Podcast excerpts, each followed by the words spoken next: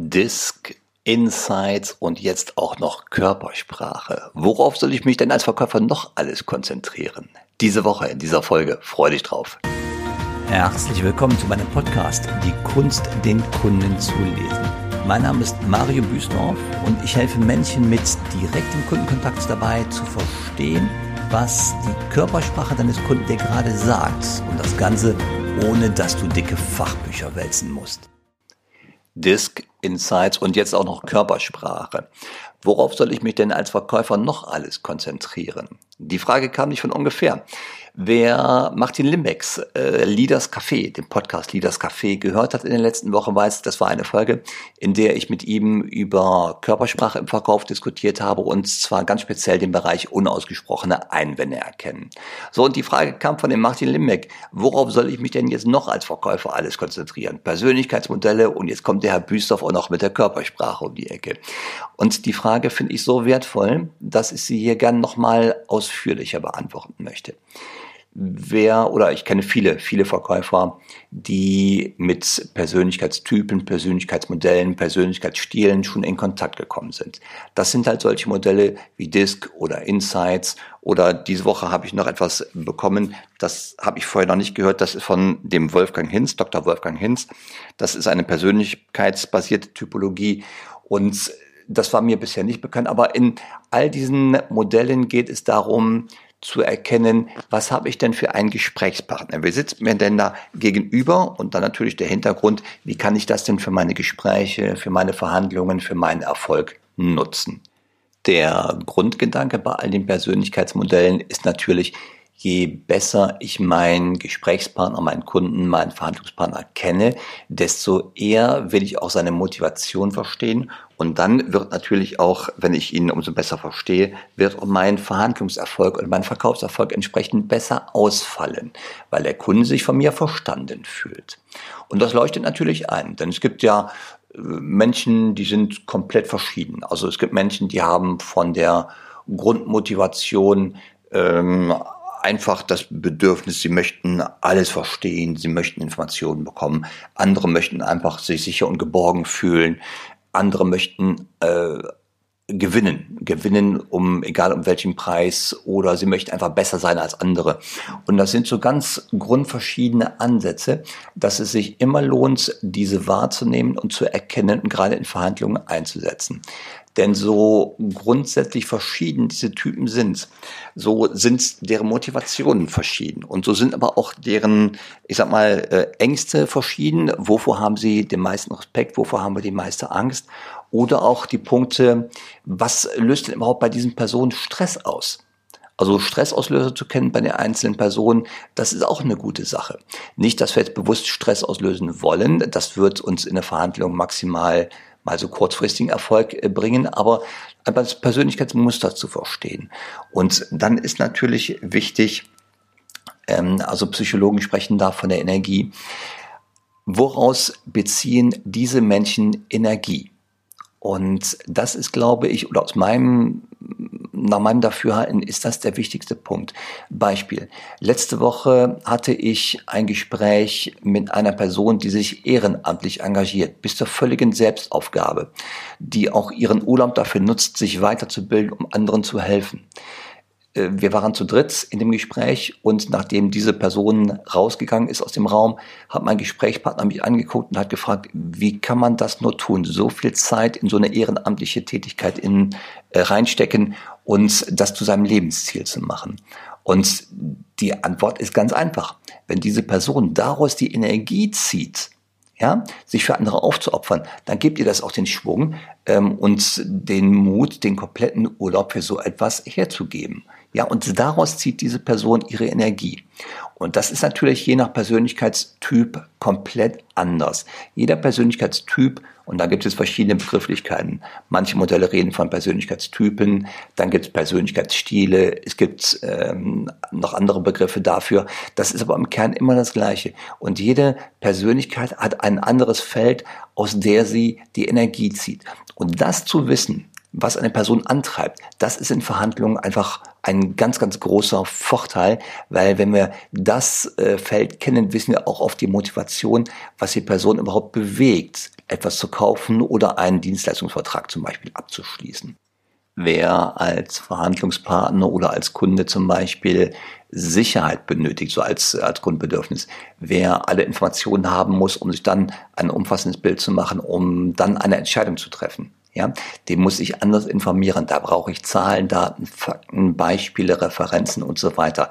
Das ist ein ganz anderer Ansatz, als wenn ich mit jemandem verhandle, der zum Beispiel gerne andere Leute ankumpelt, ja, so auf körperliche Berührung steht und auf große Geschichten und so weiter. Das wäre ein komplett anderer Ansatz.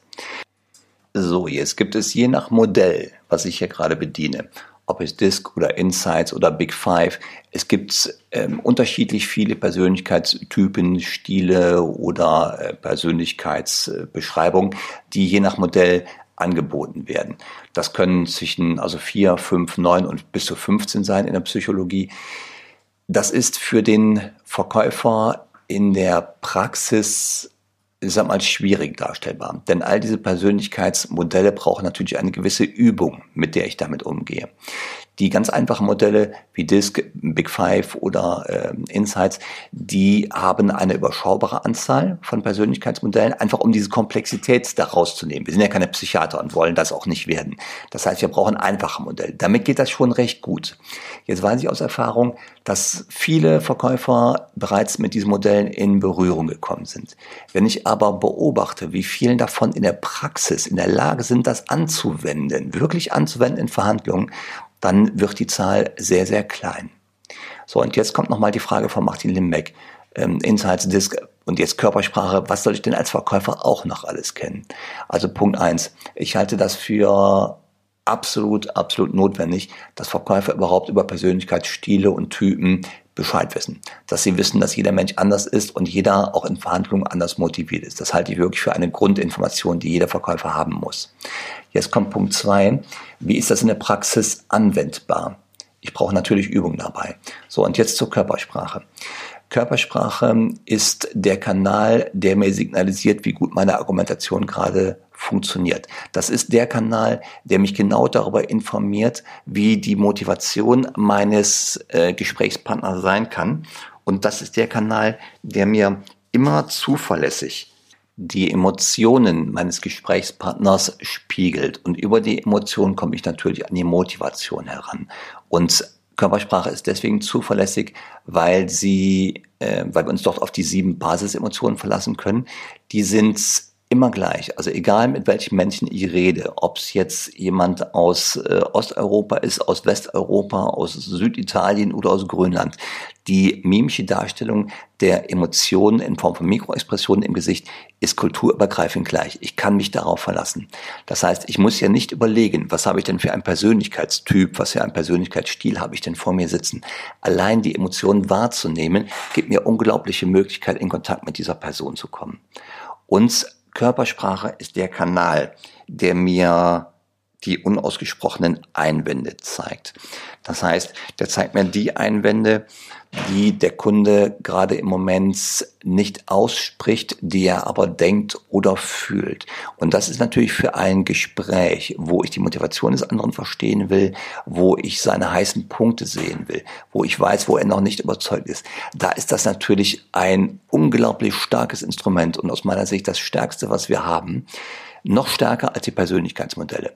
Wobei, wie gesagt, Persönlichkeitsmodelle müssen wir kennen, ja, damit sich unser Bild abrundet. Aber die Körpersprache gibt uns sofort und im Moment die Rückmeldung darüber, wie geht es der Person, funktioniert meine Argumentation oder sind noch unausgesprochene Einwände unterwegs.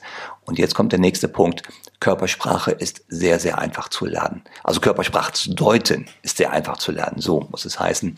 Und das ist so einfach, stellt euch vor, ihr habt alle mal in der Schule das Alphabet gelernt. Irgendwann in der ersten, zweiten Klasse ging das los, dass man richtig Wörter lesen und schreiben konnte.